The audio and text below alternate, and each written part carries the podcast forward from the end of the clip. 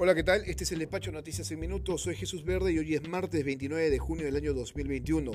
El Pleno del Jurado Nacional de Elecciones declaró infundados 10 expedientes de apelación por solicitudes de nulidad presentados por Fuerza Popular. Hoy se verán 8 nuevos casos que apuntan al mismo resultado, con lo cual vamos llegando al momento en que se debe declarar al ganador de la contienda electoral.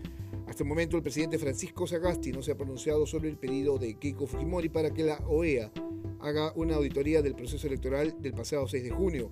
En la misiva, la candidata de Fuerza Popular insiste en que se debe conocer la verdad tras volver a denunciar irregularidades que hasta el momento no se han probado en el proceso electoral. El presidente del Banco Central de Reserva ha señalado que pensará quedarse en el cargo tras el pedido del candidato Pedro Castillo el pasado fin de semana. Por lo pronto, Pedro Franque confirmó que ya hubo una conversación directa entre Castillo y Velarde a través del hilo telefónico. La segunda sala penal de apelaciones de Huancavelica dejó sin efecto las resoluciones que invalidaron dos sentencias por corrupción contra Vladimir Cerrón, quien volvió, a la condición de inhabilitado para asumir cargos eh, públicos.